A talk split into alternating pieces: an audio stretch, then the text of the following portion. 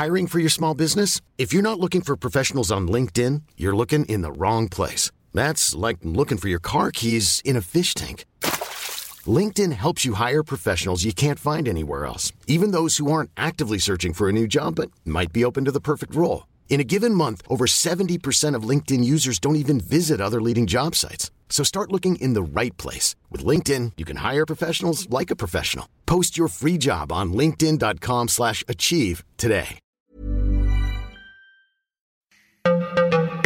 Quel est le point commun entre Cathy Switzer, la première femme à avoir couru le marathon de Boston, et une skateuse qui donne rendez-vous à d'autres femmes pour se faire une place dans un skatepark essentiellement fréquenté par les hommes? L'idée de conquête. Bienvenue dans Conquérante, le podcast de Mademoiselle qui fait parler les sportives. Comment le sport, l'envie et l'ambition leur ont permis de se dépasser, de briser les barrières et de repousser leurs propres frontières? C'est ce que tu vas découvrir dans ce podcast.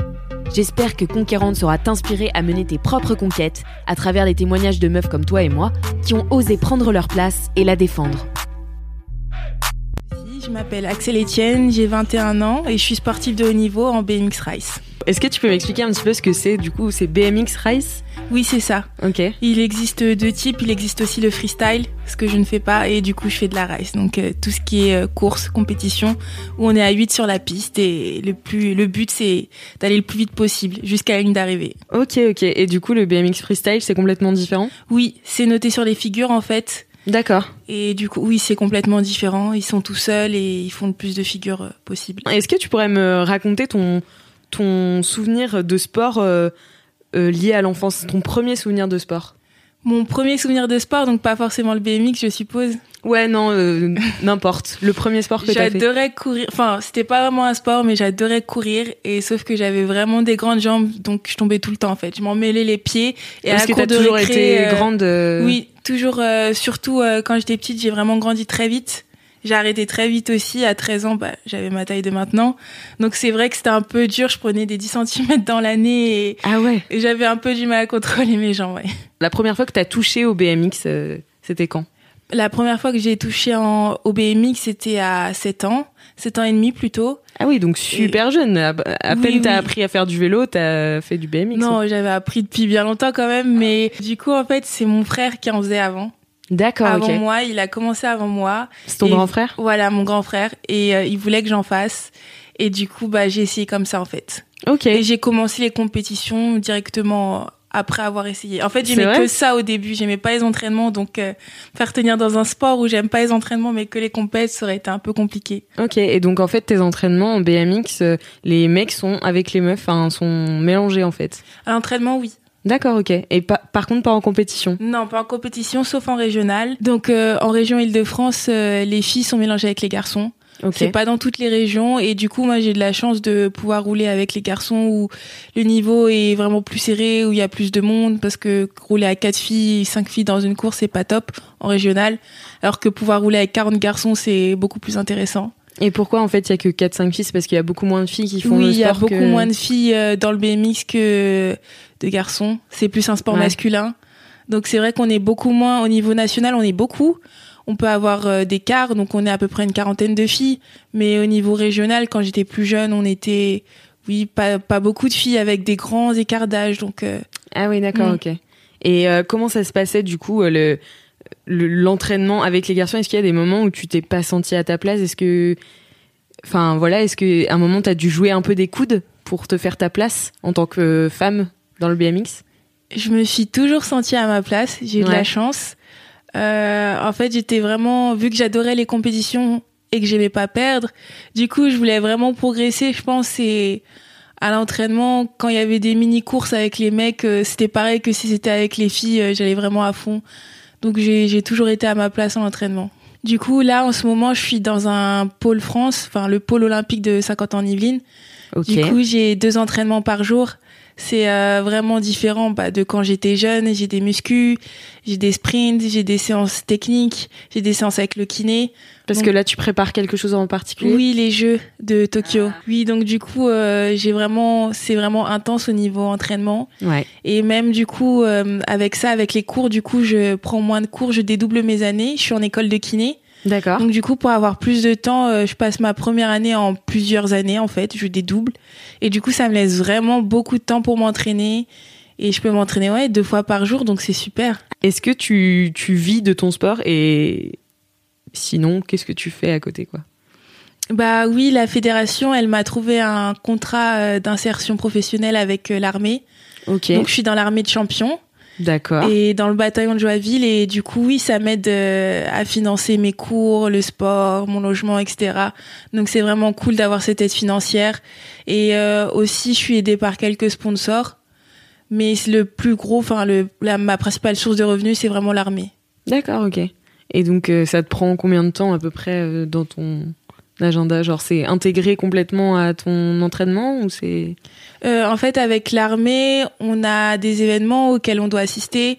On a des semaines de formation, mais c'est vraiment très court. En fait, ils veulent pas nous prendre sur le temps d'entraînement. D'accord. Et euh, du coup, dans l'année, c'est vraiment peut-être deux, trois semaines qu'on doit à l'armée dans l'année. C'est très, très court. Et puis, des événements auxquels on assiste. Ok, mais du coup, c'est c'est c'est quoi ton rôle dans l'armée en fait? C'est quoi ton Bah, en fait, je, bah, je pense que je représente euh, un peu l'armée. Du coup, à travers ça, à travers mes résultats, à travers mes compétitions, je Ok. porte le logo de l'armée. Donc, euh, D'accord, Voilà. ok.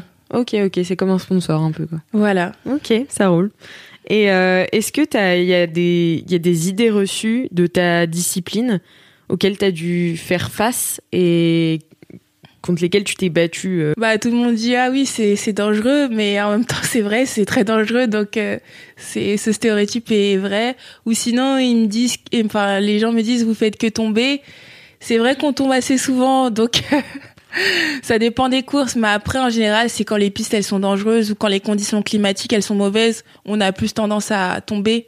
Ça t'est arrivé de tomber euh, Oui, Ouais, souvent. C'est vrai? Oui. Et du coup, comment ça se passe à ce moment-là? Est-ce que t'es éliminé de la course ou tu dois remonter sur le vélo et repartir? Ça dépend des tours, ça dépend aussi à combien on tombe. En fait, il faut savoir que dans une course, on est huit pilotes. C'est les quatre premiers qui passent au prochain tour.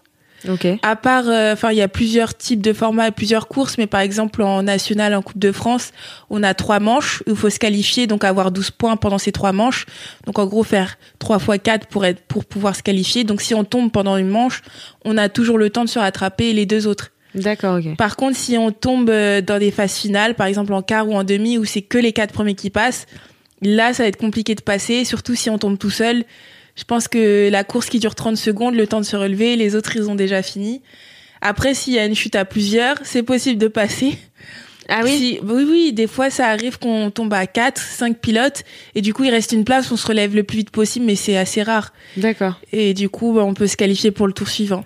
Ok. Et comment ça se passe euh, au niveau de la compétition? Tu m'as dit que t'aimais bien la compétition, que t'aimais bien gagner Oui. et tout. Que- comment ça se passe euh, face aux, aux autres, euh, aux autres filles à qui tu fais face? Ouais, justement, euh, il y a de plus en plus de niveaux, de plus en plus de concurrentes.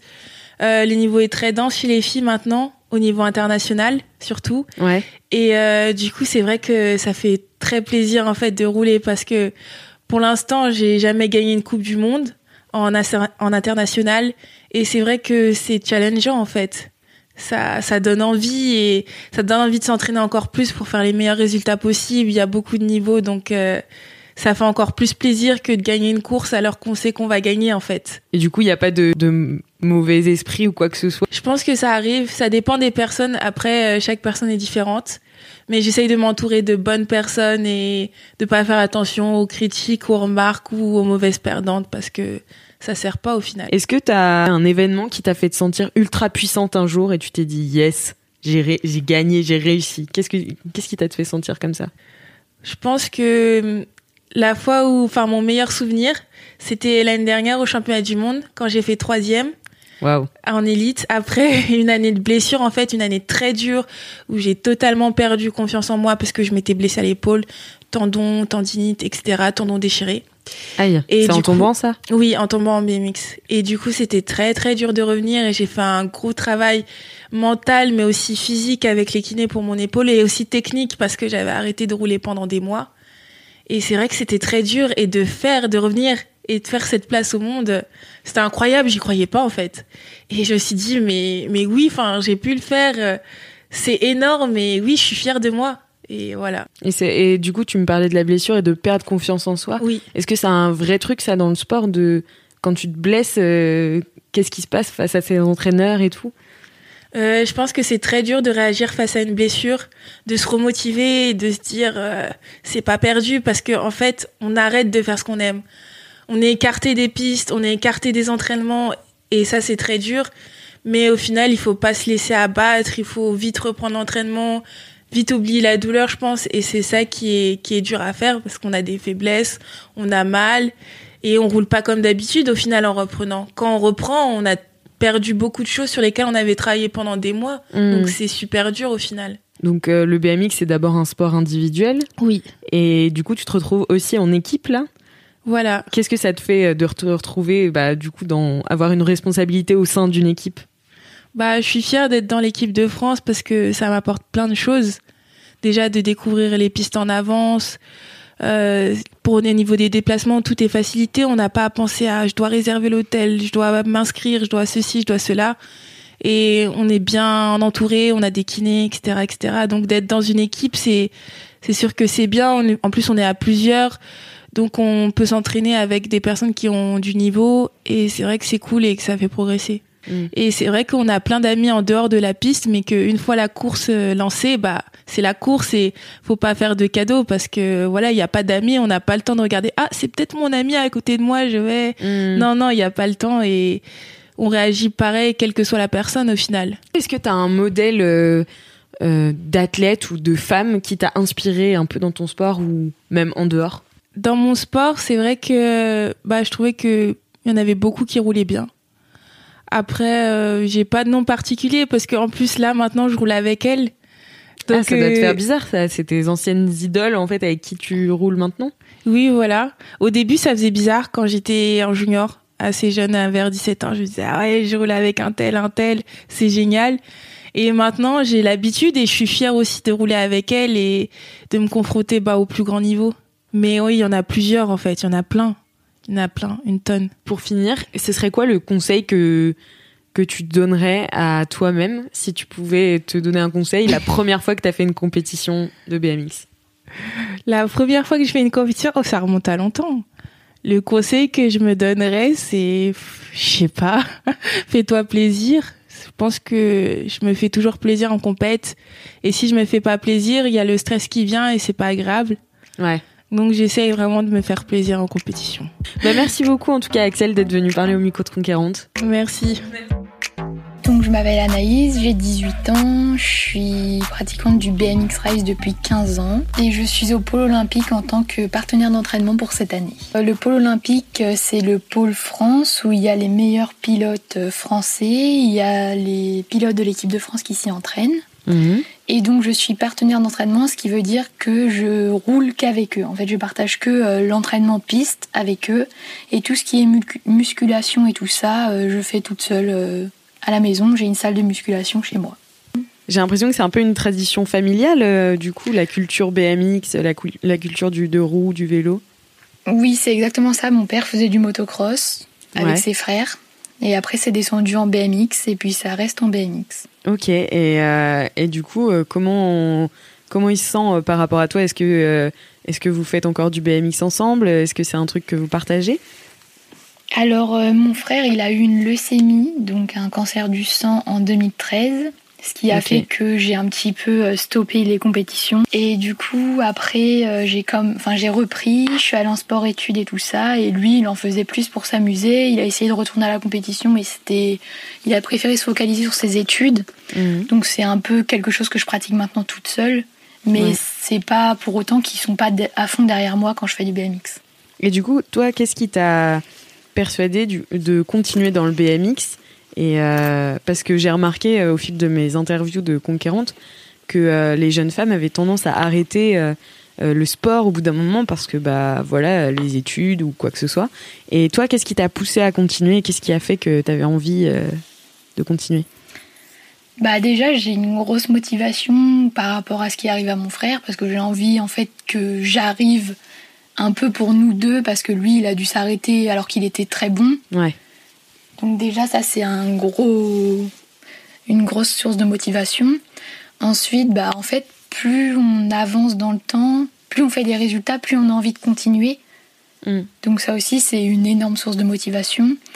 Puis je pense que euh, les études, tant que ça marche en parallèle, parce qu'il y a beaucoup de choses qui ont été mises en place, euh, vu que quand on détient le statut sportif de haut niveau, les écoles sont quand même vachement arrangeantes sur les Ouais. horaires. C'est bien ça. Donc ce qui permet qu'on peut continuer de s'entraîner à côté. Mhm. Donc jusqu'à temps que ça coince pas, je pense que on peut continuer. Est-ce que tu sais si, euh, si tu pourras, enfin si tu peux déjà en vivre euh, aujourd'hui du BMX Alors aujourd'hui, pas du tout. Mais je sais qu'il y a certaines personnes qui arrivent à en vivre. C'est très rare en France. Ils Ouais. en vivent surtout aux États-Unis. Mais oui, en France, je crois, pour pas dire de bêtises, je crois qu'ils sont seulement deux à en vivre. Deux? Ah oui. Deux ou trois. Et euh, Après, je ne sais pas, je les connais pas personnellement, mais je pense qu'ils sont pas beaucoup. est-ce que tu te souviens de ta première compétition et comment tu t'es sentie à ce moment-là? C'était. Est-ce que tu t'en souviens? Oui, oui, je me souviens très bien de cette première compétition. Alors euh, j'étais clairement une touriste sur la piste.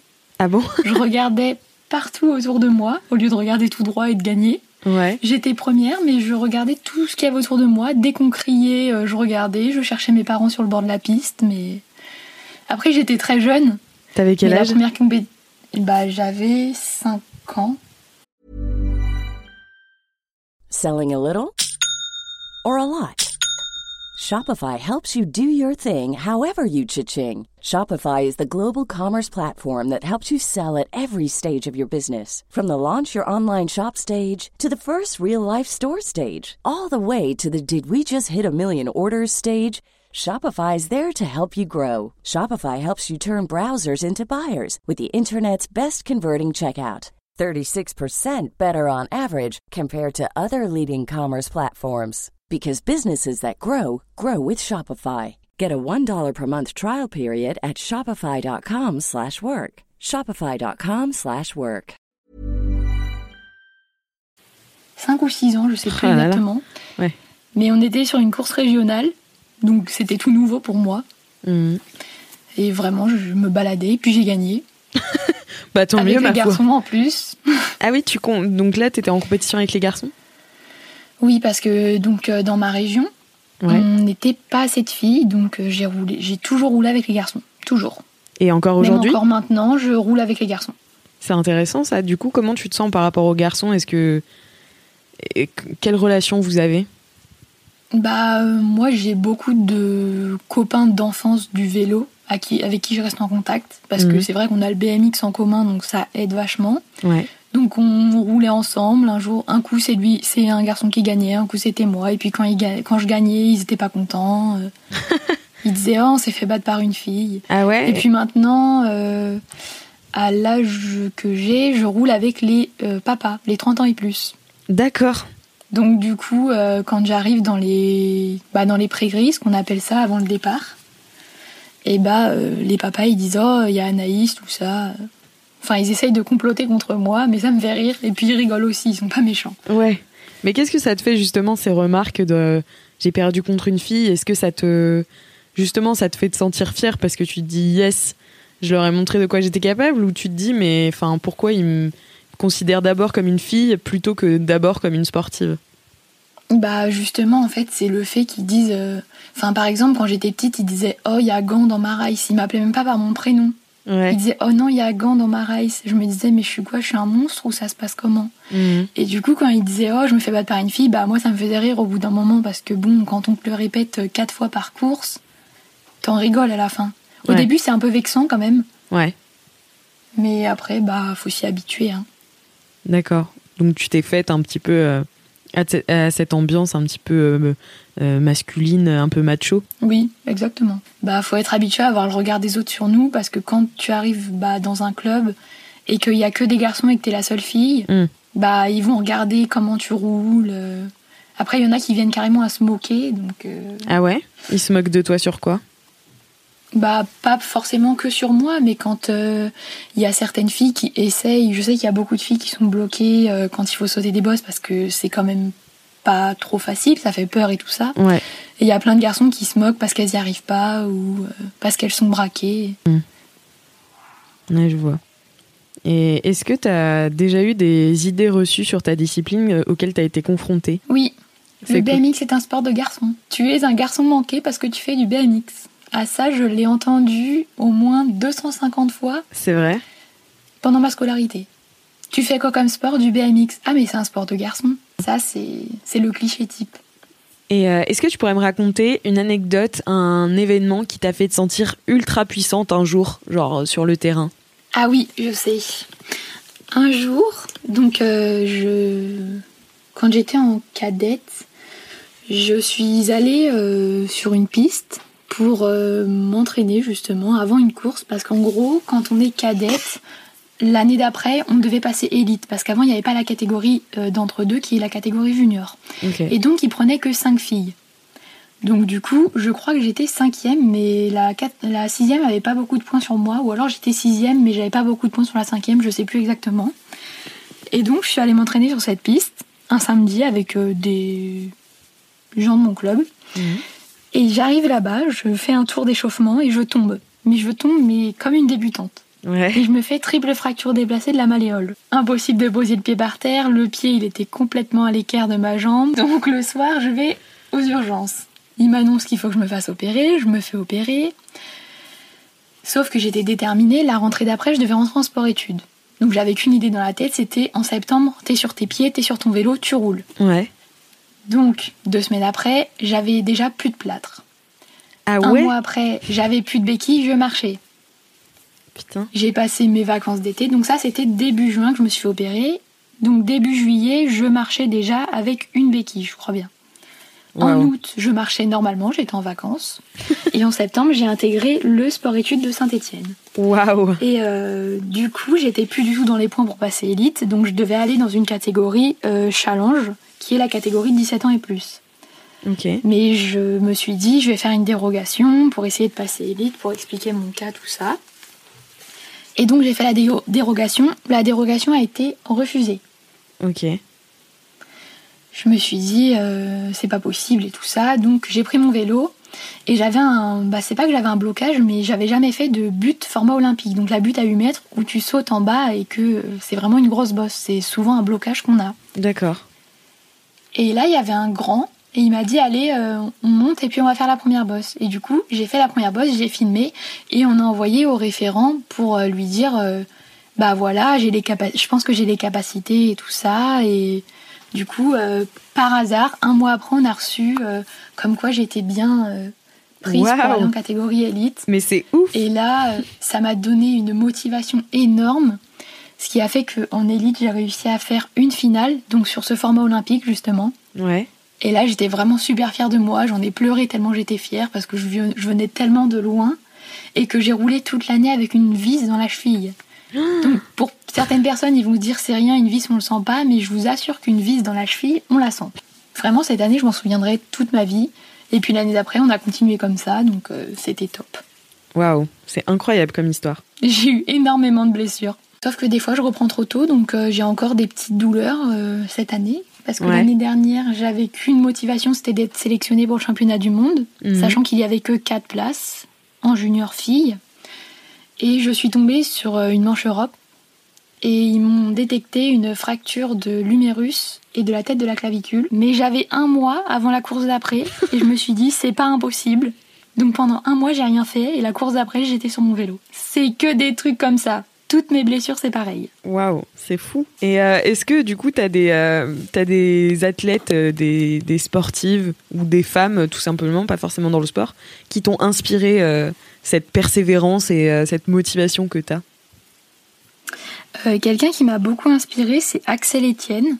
Parce que Ah ouais. c'est la première fille que j'ai connue, parce que c'était celle de ma région. Ok. Et elle roulait avec mon frère et elle gagnait toutes les courses devant les garçons. Toutes Ah ouais Je me suis dit, mais c'est pas possible, elle est trop forte.